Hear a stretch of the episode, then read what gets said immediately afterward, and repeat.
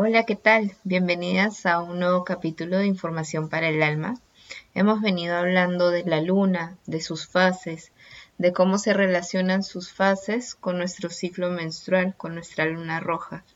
Y el día de hoy eh, quería hablarles de la energía que también va adquiriendo la luna a lo largo de su recorrido alrededor de la Tierra.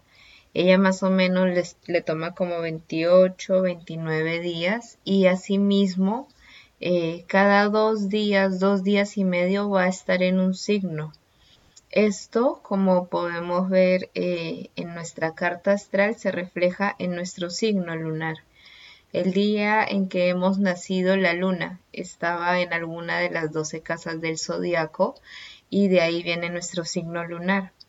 Pero eh, igualmente, cuando la luna está paseando por cada casa, va ganando una energía, va como ella representa las emociones, el agua, es como si el agua también fuera cambiando de vibración. Entonces vamos a empezar por el signo de Aries. Cuando la luna está en Aries es cuando tenemos como más energía, más ganas de hacer cosas. Aries es el primer signo de fuego y es como esta chispa, la chispa que enciende, que trae la fogata. Entonces, por lo tanto, es una luna muy buena por si, queremos como empezar una rutina de ejercicios. Por ejemplo, si tenemos a la luna de Aries eh, en nueva, que es justamente en su mes, es un gran día para hacer un ritual, para proponernos como seguir una rutina de, ejercicios, más que por adelgazar o tonificar, por ejercitarnos, porque es necesario movernos, mover nuestro cuerpo.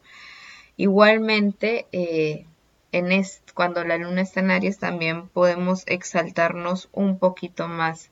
Entonces, la luna llena, cuando está en Aries, también, ojo, porque tiende a ser como doblemente cargada, doblemente volátil. Luego viene Tauro, que también es el primer signo de tierra y obviamente al ser regido por Venus es todo lo que tiene que ver con el deleite, con el disfrute, con la pasión. Entonces, por ejemplo, puede ser un gran momento, si es que la luna está en Tauro, programarse un viajecito a las afueras de la ciudad, no tiene que ser algo muy lejos, pero sí algo donde esté la naturaleza. También es un gran momento para hacerse un masaje, para comprarse alguna ropa, ¿no? No es que Luna en Tauro me voy a comprar, pero si yo siento que, no sé, hace tiempo quiero un pantalón, quiero una chompa para este frío, entonces es un buen momento en el que podemos comprar y sentir el doble de satisfacción a que si lo, a que si lo hiciéramos en otra fecha. Y sobre todo, eh, es una luna muy bonita cuando está en Tauro para hacer rituales con nuestras plantas, para celebrar sus elementales. El signo que le sigue es el primer signo de aire, Géminis. Y cuando la luna está en Géminis es como muy suave, es como muy conversadora, eh, es muy alegre, es muy interactiva. Y esto nos permite eh, como a Géminis lo rige Mercurio, son días muy buenos para hacer lluvias de ideas, para eh, aterrizar un proyecto, para tener charlas, para dar charlas también, conferencias y sobre todo para plasmar nuestras ideas. Al ser regido por Géminis, por todo lo que tiene que ver comunicación, nosotras podemos hacer rituales durante todas las fases de la luna. Lo importante está en la intención que le pongamos. Ahí es donde radica la magia. Entonces, si nosotras queremos eh, potenciar algo a nivel de, de comercio, de mostrarlo, un libro, la luna en Géminis es un buen momento para hacerlo. Obviamente, si quiero tener una buena charla con alguien, finalizar un proyecto, una relación, cuando la luna esté en menguante y en Géminis también es un buen momento para hacerlo. El siguiente signo es el signo de cáncer, que justamente cáncer es la casita de la luna. A cáncer lo rige la luna. Entonces cuando la luna está en este signo es como si estuviera bajo la falda de la mamá, ¿no? Entonces podemos estar súper emocionales, súper sensibles, vamos a querer mucho más sentirnos en casa, más que estar en casa es sentirse en casa. Entonces podemos ir hacia adentro, introspección, también podemos eh, pedirle a nuestros compañeros, a nuestros amigos como un poquito más de cariño y eh, son, es una energía bien familiar, entonces si hay que hacer algún tema de sanación con, con la madre, con el linaje femenino, cuando la luna está en cáncer es muy bueno hacer esto. Luego la luna pasa al segundo signo de fuego, que es Leo. Cuando la luna está en Leo, eh, vamos a sentir mucha energía, pero como Leo también está relacionado con el plexo solar, la boca del estómago, lo rige el sol, que también rige este chakra, puede que estemos un poquito más glotones, como querer, querer comer mucho más, eh, y asimismo eh, vernos lindas, ¿no? Como estar más pendientes de nuestra cara, es la típica época en la que nos vemos reflejadas hasta en el agua de las ollas que estamos lavando. Es como, es un buen momento para hacer un cambio de look, para probar eh, un nuevo peinado, ¿no? Para hacerte una sesión de fotos, ahorita que estamos con todo esto de, de las fotos a través de las, de las redes. ¿No? Hay varias personas que están aprovechando la, cuarentena y están haciendo sesiones de fotos virtuales, que eso también tiene que ver mucho Urano en Tauro, pero bueno. Leo, como está en la boca del estómago, el plexo solar que tiene que ver con todo lo que es voluntad y confianza, es un gran día para tú llamar la atención si tienes alguna presentación, si tú hay algo que tú quieras mostrar. Con la luna en Leo es lo mejor para hacerlo. Luego de Leo sigue Virgo y cuando la energía está en Virgo nos va a ayudar un montón a organizarnos, a organizar nuestras finanzas, a organizar nuestro mes, a organizar, por ejemplo, qué cosas vamos a recortar, cómo nos vamos a organizar. Es una energía que nos ayuda mucho a concentrarnos y enfocarnos. Virgo también no solo lo rige el orden, sino lo que es el tema de limpieza, de estar pendientes de nuestra salud.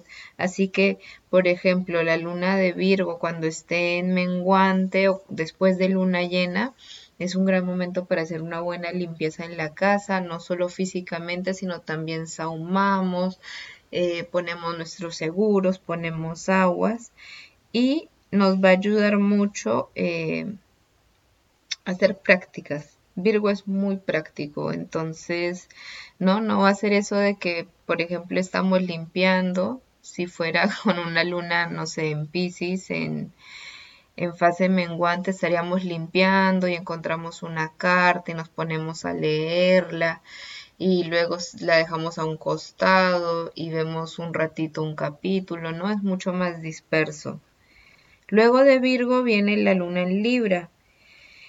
Y la luna en Libra es justamente esa apertura, es mostrarnos, es compartir con el otro.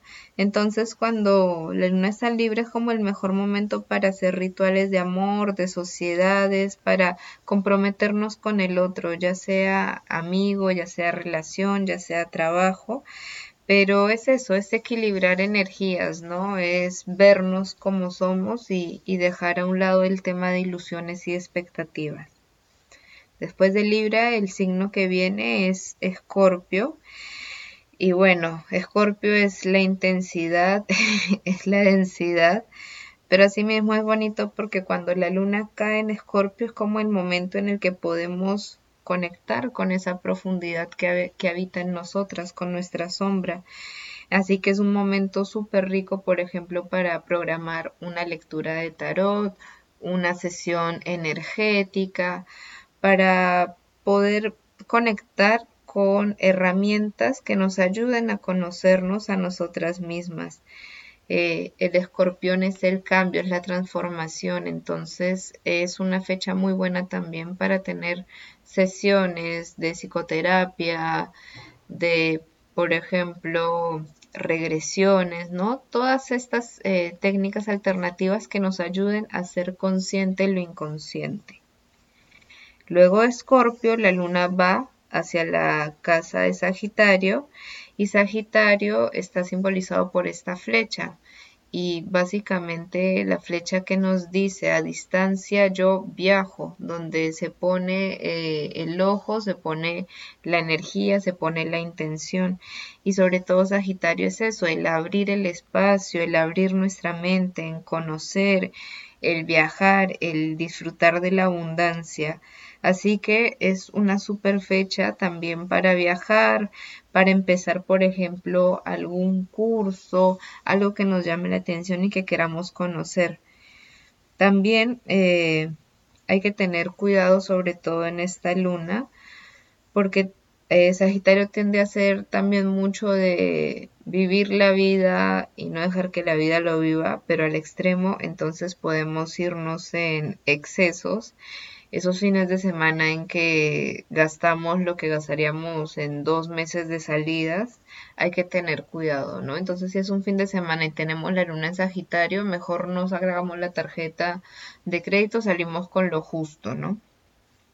Luego de Sagitario viene el signo de Capricornio, que es el último signo de tierra, ¿no? Sagitario es el último signo de fuego, Capricornio de tierra. Y lo bonito de la luna en Capricornio, Capricornio para mí son las cabras escaladoras, ¿no? Son súper concentradas, constantes, nadie sabe cómo logran hacer lo que hacen, pero lo hacen, ¿no? Entonces, eh, nos ayuda mucho acá a ver nuestra autoridad, a ver cómo trabajamos nosotras mismas, nuestra voluntad, cómo nos organizamos, cómo nosotras somos nuestro propio padre, la figura paterna, ¿no? Si es que nos hablamos eh, bonitos, si nos decimos las cosas feos, si tenemos que tratarnos mal para hacer las cosas, ¿no? Habla mucho de qué es lo que nosotras consideramos autoridad. Y eh, es un gran momento para hacer rituales eh, de sanación con el Padre, ¿no? De, de aceptación, porque asimismo, cuando aceptamos, permitimos también que la energía fluya. Luego viene la luna en acuario y en acuario es como es demasiada energía y sobre todo en la parte mental, ¿no? Entonces estamos haciendo algo y nos acordamos de que nos había quedado otro proyecto a la mitad, entonces voy a revisarlo, pero no, antes vuelvo a este y eh, muchas ideas, mucha inspiración. Por eso lo mejor es eh, siempre tener a la mano como una agendita para ir escribiendo las cosas que se nos ocurren. Eh, tiene que ver mucho también con lo tecnológico, con la vanguardia. Entonces, cuando la luna esté en acuario, permítanse ver algún documental nuevo, aprender algo nuevo, conectar con lo que está pasando en el mundo ahorita, con los avances. Y para finalizar, la última casa que visita la luna es la casa de Pisces, el último signo de agua. Y Pisces es justamente el océano, entonces dense cuenta cómo hemos empezado desde la chispa de fuego hasta el océano entero. Y acá en el océano eh, uno se siente o muy afortunado o también con mucho miedo, ¿no? Piensen en el alta mar, no se ve tierra alrededor, el mar puede estar tranquilo, al siguiente minuto cambiante, entonces eh, podemos sentirnos justamente así, como sin bordes, como diluidos, como que todo nos afecta, pero al mismo tiempo podemos también abstraernos de esa sensación y eh, ayuda mucho a conectar con el inconsciente colectivo de la humanidad, ¿no? Entonces pueden ser eh, eh, fechas en donde los sueños, la intuición esté mucho más fuerte y en estos días en donde se propicia la fantasía, en donde los sueños pueden volar más, pues es justamente eso, es permitirnos soñar, pero sin llevarlo todavía a la acción. Recuerden que después de Pisces volvemos a Aries, entonces en Pisces nos permitimos pensar, eh, quitarnos esta coraza fuerte de la cabeza, quitarnos los límites, pero volvemos a retomar acción en Aries.